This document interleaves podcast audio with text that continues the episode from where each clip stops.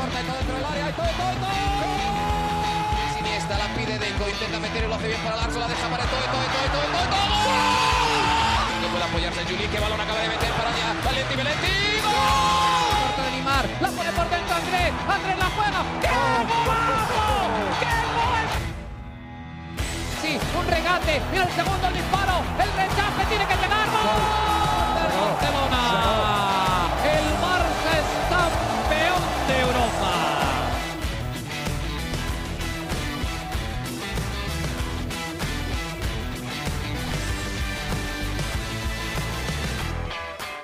Hola amigos de ADN Barça, bienvenidos a una nueva edición de nuestro podcast, una edición especial justo antes del partido del Fútbol Club Barcelona en la semifinal de la Supercopa de España que va a estar disputando ante el Real Betis, ya conociendo que será el Real Madrid el posible rival en la final después de haber superado al Valencia en la tanda de penales. Hoy por fin vamos a tener la oportunidad de darle el feliz año y hablar junto a ella eh, a Mariana Guzmán le damos la bienvenida a ADN Barça de este año. Mariana, bienvenida al 2023. Mucha Por energía favor. positiva y qué bueno conversar contigo por fin.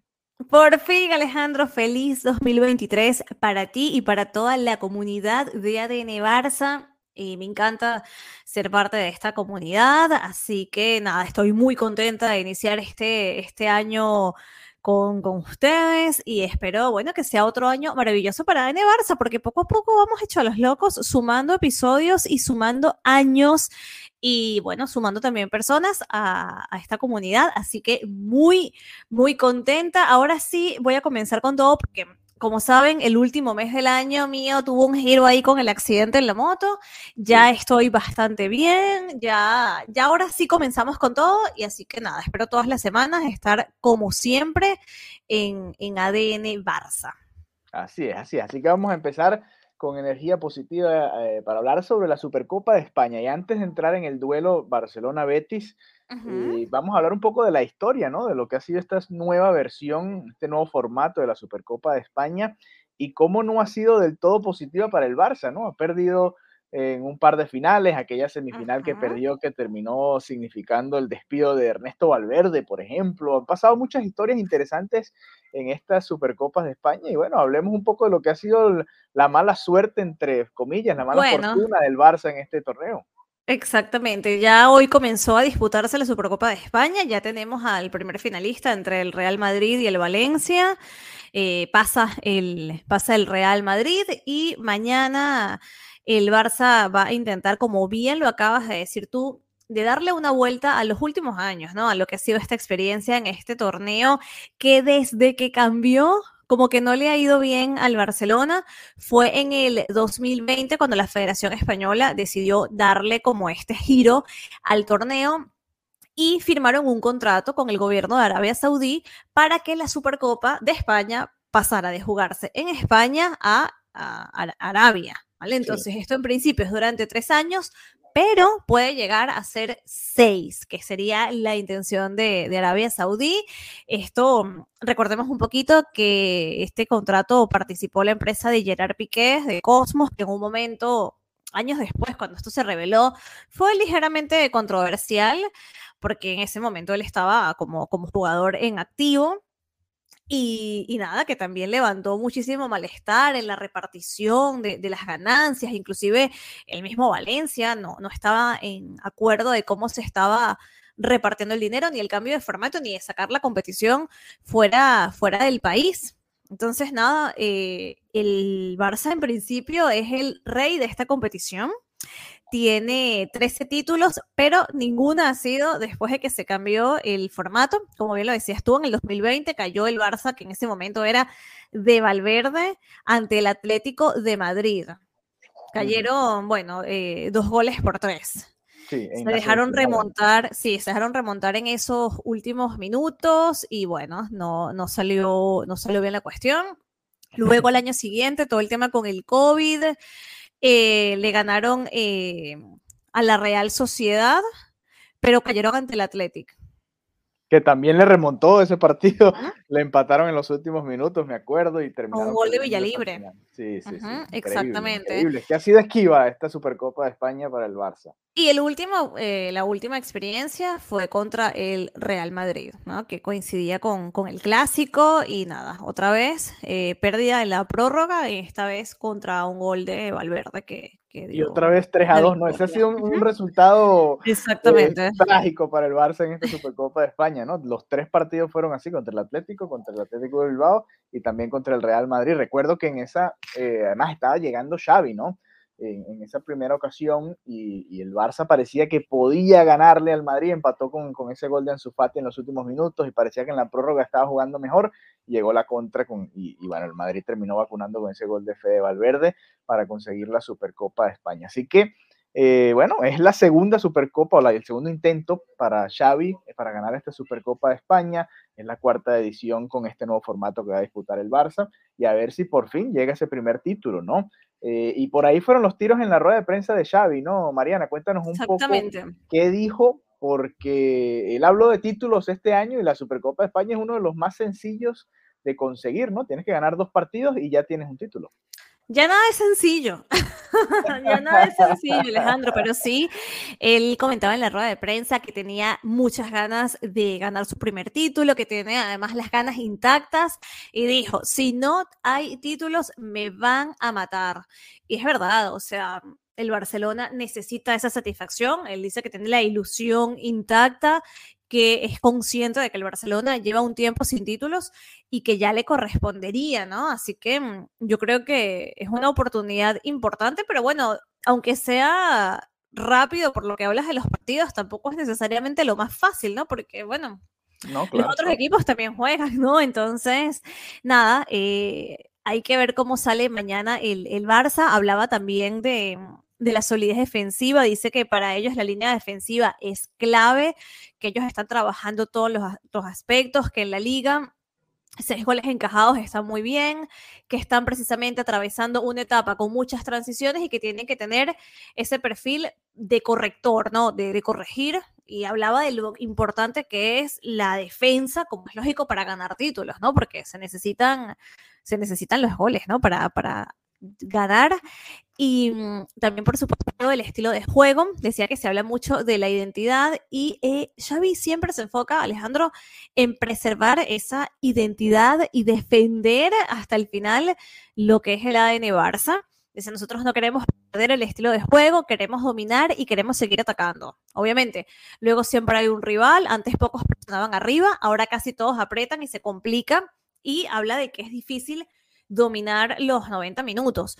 En, el documental del Barça, que está en, Prime Video, hablan muchísimo también, Cierto. no muchísimo, pero hablan de ese tema, ¿no? De, de lo importante que es tener el balón y cómo para el Barça el juego pasa siempre porque necesitas la pelota.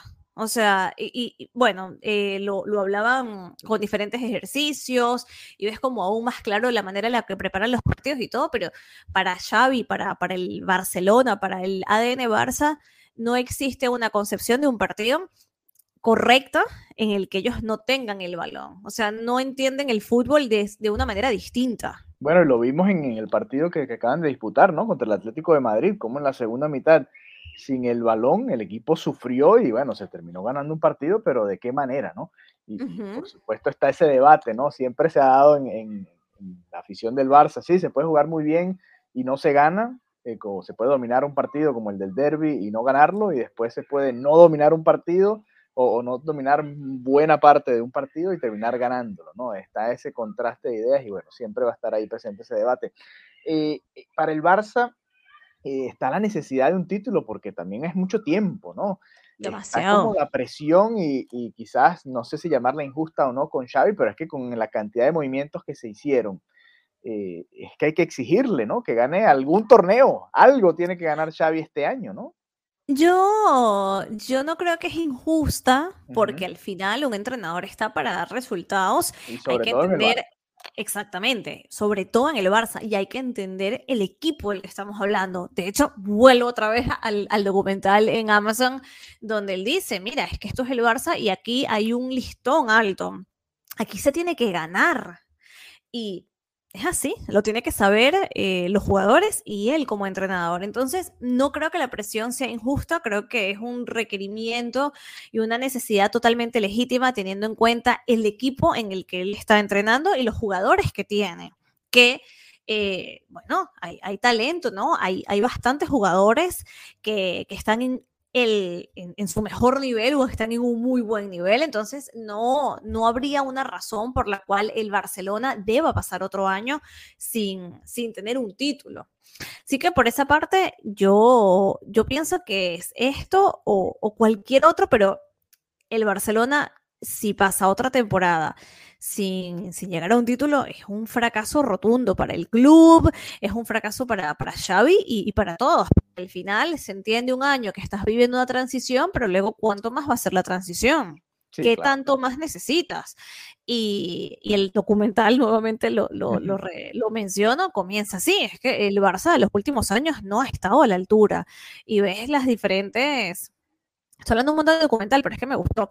Eh, de las diferentes, como las transiciones que ha vivido el club, que, que dices, wow, eh, han pasado demasiadas cosas. O sea, por ejemplo, en, mi, en mi mente me quedó mucho la, la imagen de, de Setien cuando comenta en el vestuario, bueno, ténganme paciencia, esto va a ser duro para mí, porque yo ayer estaba con las vacas, o sea, yo recuerdo que el comentario de las vacas en su momento me pareció simpático, me pareció genial, me pareció humilde, pero no puedes llegar y plantarte frente a Leonel Messi y decir que tenganme paciencia porque yo ya estaba con unas pocas, ¿entiendes? O sea, por favor, por favor. Luego dices que, es esto, o sea, obviamente, lamentablemente, y por muy buen entrenador que, que pueda ser que no, no voy a entrar ahí, claramente no estaba en ese momento apto para ser el entrenador que el Barcelona necesitaba. Ahora, que sea un buen entrenador o no, ya es otro, otro, otro tema, pero que sea el, el, que haya sido el entrenador para el Barça, directamente ya después de ver esa declaración y ver un poco los entrenamientos, tú dices, nanay, nanay, no, no estamos ahí, no, no estaba para la partida, como, como decimos. Entonces, eh, no sé por qué terminar hablando de Quique Setién. No sé. Bueno, por la presión de los títulos, ¿no? por la presión de los títulos y lo que significa para el Barcelona, ¿no? Gracias, gracias, lo vimos, lo vimos, aquí que Setién ganándole al Real Madrid, por ejemplo, este pasado fin de semana con el Villarreal, ¿no? Jugando muy bien. Es que, es que quizás Setién llegó en un momento que no era el indicado para él, ¿no? En medio de una temporada, en un momento convulso, muchas situaciones al mismo tiempo y bueno, y le tocó además salir de una manera estrepitosa con ese 2-8 y va a ser recordado por eso prácticamente. Entonces, eh, bueno, para el barcelonismo no será grato, pero es un, buen entrenador para otro tipo Sin de duda. y para otro, y en otro momento, exactamente. Ahora, hablando de em, momentos, Mariana. Ya va, eh, que quería, ya va, que antes de que, antes de esto, de, de, cuando, vi, cuando vi el documental, o sea, decía, qué impresionante que todo lo que narra el documental lo he vivido tan de cerca. O sea, es que recuerdo que los primeros episodios de ADN Barça, si mi memoria no falla, eran con, con Valverde y la salida de Valverde. Sí, sí, sí, correcto. O sea, y fue así como, eh, qué impresionante haber vivido todo esto, Valverde, haber vivido Setien, Kuman, la salida de Messi, o sea, los grandes momentos de los últimos años y nada, me dio como que, wow, qué privilegio poder vivir tan de cerca eh, al Barça, ¿no? Y, y, pasar estos, estos años que si bien no serán los más excelsos en su historia, son, son años que, bueno, son, son parte de la historia del club eh, y, ver a nuevas generaciones, ver a, ver a Ansu Fati, eh, ver cómo volvió Ansu Fati después de la lesión, recuerdo ese partido nítidamente, viví la despedida del Cunagüero, eh, bueno, la salida de Lionel Messi, Pedri convirtiéndose en, lo que es ahora, ¿no? Desde su llegada, no sé, fue increíble ver la, verlo nuevamente como en retrospectiva decir, wow, qué, qué, privilegio tengo en estos últimos años de haber vivido todo esto de cerca. Esa era como mi... Bueno, y, y lo que falta, Mariana, te faltó hacia adelante. Y lo que falta. Y lo que falta, ¿no? Pero de verdad, es como, esto lo viví. Yo estuve ahí, o sea, era sensación de, yo estuve en esa rueda de prensa, yo estuve en ese partido, yo recuerdo esa ovación en la rueda de prensa, recuerdo el, la rueda de prensa, el Conagüero, fue muy triste, fue un momento súper triste y de verdad es que todas las personas que estábamos alrededor estábamos que sí, con las lágrimas en los ojos y, verlo en, pantalla y, sentir lo mismo y recordar ese momento y decir, wow, es que cuántos momentos eh, hemos, bueno, el partido en el que sale el Cunagüero. Tú estabas ahí también. También estaba, es como, wow, nada, qué privilegio. Y bueno, como dices tú, lo que, lo que viene. Sí, y ojalá que cada año podamos tener este, este recuento, ¿no? Y que podamos verlo así en, estas plataformas, ¿no? Que lo comentamos también en su momento en ADN Barça, que, quizás no aprovecharon a Messi y a esa gran camada de jugadores. Imagínate lo que hubiese sido documentales cada año con Luis Suárez, con Neymar, con Rakitic, con, con Puyol en su momento, con toda esa camada importante, ¿no? Xavi, Iniesta, todos ellos. Alejandro, ahora que lo comentas, y esto lo hemos dicho muchas veces, y bueno, viene siempre de la crítica constructiva, ojo, porque luego no, no, no, se vayan a, molestar, pero que hemos dicho muchas veces que, que, por ejemplo, Barça TV es un producto que tiene eh, un potencial increíble, ¿no? Porque al final, ¿cuánta gente no está interesada en ver productos afines al Fútbol Club Barcelona? ¿Y qué más interno que el, el eh, Barça TV. y, nada, lo hemos comentado varias veces aquí en el podcast y fuera del podcast de sobre las cosas que se pudieran hacer tan cool estando ahí dentro. Y casualmente, el último partido, que el 31 de diciembre, en, ante el Derby, es cuando estaba entrando al, al Camp Nou, o sea, cuando estaba en, en, sí, en los aledaños del Camp Nou, había una huelga de Barça TV. Había una huelga de Barça TV, de los, de los empleados de Barça TV, y he estado indagando un poco y comentan que eh, no han tenido una mejora salarial desde hace muchísimos años. Aquí, como en el resto del mundo, hay inflación, o sea, el tema de la guerra y todo disparó bastante los precios y, la media mensual de, los salarios, según, según lo, que reportaban eh, las personas que estaban haciendo la huelga, era que básicamente cobraban menos de mil euros al mes, ¿no? Profesionales que llevan muchos años trabajando y nada, estaban exigiendo ese ajuste. Entonces dice, oye, están haciendo un, están apostando un montón, en teoría también por, por todo el contenido audiovisual, hemos visto mejoría en las redes, están las reformas del estadio. Yo creo que también es un momento de, de darle una inyección importante a Barça TV, que no es la inyección que necesita el estadio de tanto dinero. O sea, puedes hacer un, no se necesita tanto más, pero es un producto que yo creo que no se debe descuidar. Y me parece que a día de hoy... Mm, un poco, un poco está, está pasando, ¿no? Y prueba de eso es la huelga. Sí, sí, estoy de acuerdo contigo. Y bueno, ustedes saben acá en ADN Barça que yo compré mi, paquete de Barça TV y he tratado de disfrutarlo lo más posible. Y, pienso igual que tú, todavía tienen para hacer muchísimo más, ¿no? Con todo lo que puede generar el Barça, eh, tanto dentro de la ciudad como incluso fuera, ¿no? En el, mundo, ¿no? Con todo lo que hace. Eh, a ver, Mariana, volviendo un poquito al, momento del Barça en estos momentos, tú mencionabas el derby y ahora aprovecho que mencionas el derby, también pasó el partido de la eh, Copa del Rey y vimos el partido del fin de semana y los tres partidos tuvieron cosas similares, ¿no? Una, el Barça le cuesta terminar de cerrar los partidos, no, no termina un partido tranquilo. Los tres los terminó sufriendo, uno porque no conseguía el segundo gol, los otros dos porque el rival tenía la oportunidad de empatar el partido eh, contra el Intercity se generaron muchas ocasiones y se hicieron cuatro goles y se pudieron haber hecho diez goles, se fallaron una cantidad de goles impresionante y se terminó sufriendo, ¿no? Además en defensa permitiendo tres goles ante un equipo de una categoría mucho menor, ¿no? Contra el Atlético también, empezando el partido era para tener dos o tres goles, se terminan fallando y vaya que se sufrió, el Atlético mereció el empate en ese juego, ¿no? Estamos en un momento en el que el Barça ha sacado algunos resultados, está líder en la liga, pero no termina de, convencer, ¿no? No sé si tienes esa misma sensación antes de llegar a esta Supercopa.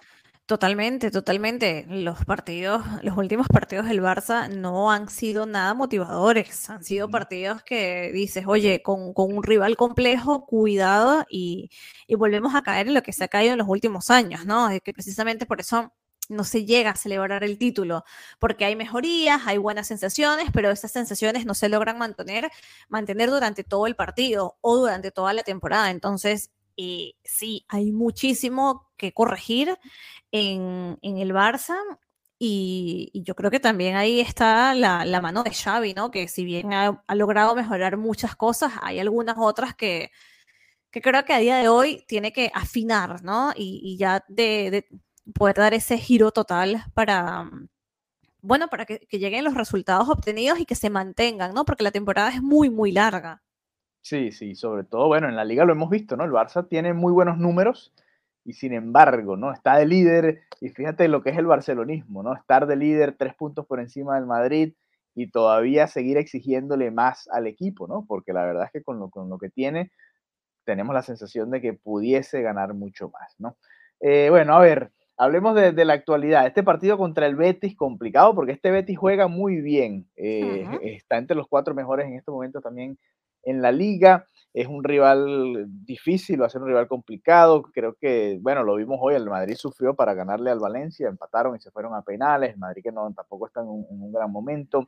Eh, a ver, ¿cómo ves este partido? Porque es un rival que, le gusta jugar, no juega, pero también le gusta jugar y, ha complicado al Barça recientemente. Sí, es un rival que, pienso que hay que dar, tenerle respeto, por así decirlo. Eh, creo que sí puede complicar al Barça, pero de cara al partido de mañana mis sensaciones son bastante positivas. O sea, creo que, un Barça en, bien on point puede fácilmente, bueno, fácilmente no, pero puede lograr tener un resultado favorable sin, sin sufrir demasiado. No sé si esto sea luego el típico spoiler, lo que pones cuando después del resultado. Yo, sí creo que van a sufrir. Sí, no, pueden, es verdad, eh, quizás puedan sufrir, pero igual creo que, pueden, que tienen con qué ganar, ¿no? Y que tienen con qué anotar goles, porque al final, bueno, vuelve Lewandowski, que, Además. que es importante. Eh, que, ya vuelve después de, todo el tema de, la sanción, etcétera, de, todo ese episodio.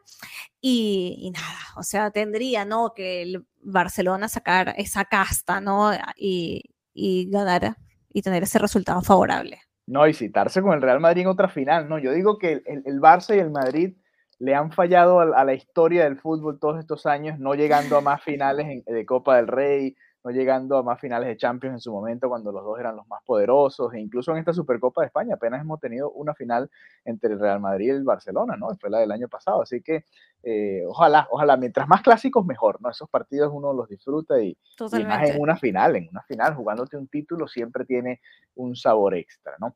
Eh, a ver, ¿qué, qué vamos? hablemos un poco de la alineación antes de despedirnos, eh, porque ya mencionabas lo de Lewandowski, probablemente entre por Ansu Fati en, el, eje de ataque. Ya sabemos, Dembélé es titular indiscutible de Xavi.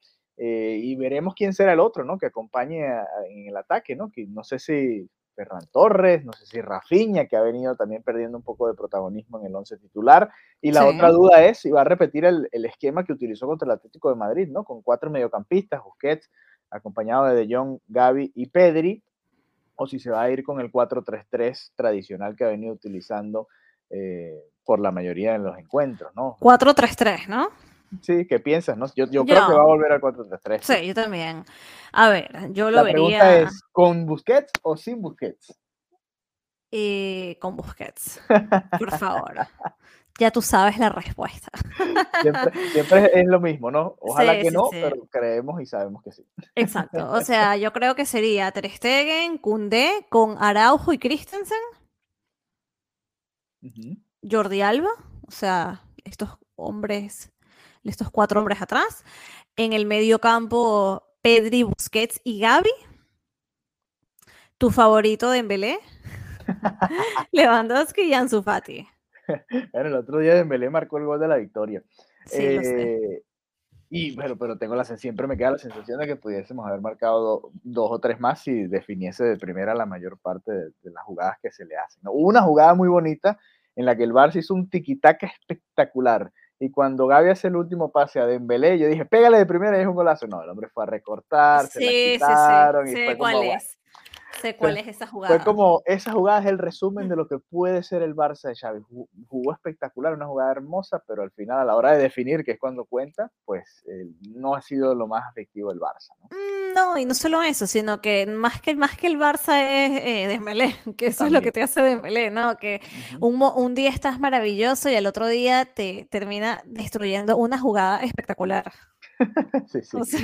Totalmente de acuerdo, totalmente de acuerdo. Así que bueno, esa es, esa es la previa ¿no? que tenemos para todos ustedes de esta semifinal de la Supercopa de España, el Barça enfrentando al Betis, ojalá el Barça pueda vencer y luego jugar esa final el domingo, así tendremos un episodio más divertido, ¿no? El lunes, porque sería hablando del clásico, ¿no? Aunque bueno, si llegan a la final probablemente hagamos algo para hablar de obvio, obvio, Real Madrid y Barcelona, porque ya lo hicimos también en su momento en el partido de liga y creo que lo merecería en todo caso también en esta ocasión. Así que bueno, eh, nada, gracias por habernos acompañado. Recuerden enviarnos sus mensajes si quieren ser parte del grupo de WhatsApp. Bienvenidos a todos los nuevos que se han unido. Eh, envíenos un mensaje a arroba Marianita Guzmán, arroba Alejandro 32 arroba ADN Por ahí nos pueden contactar tanto en Twitter como en Instagram, dejarnos su mensaje o también si tienen alguna opinión de lo que dijimos acá en el podcast, por supuesto también es bienvenida. Así que bueno, feliz año nuevamente, Mariana, y nos reencontramos pronto nuevamente acá en ADN. Igual para ti, adeu. Bye bye.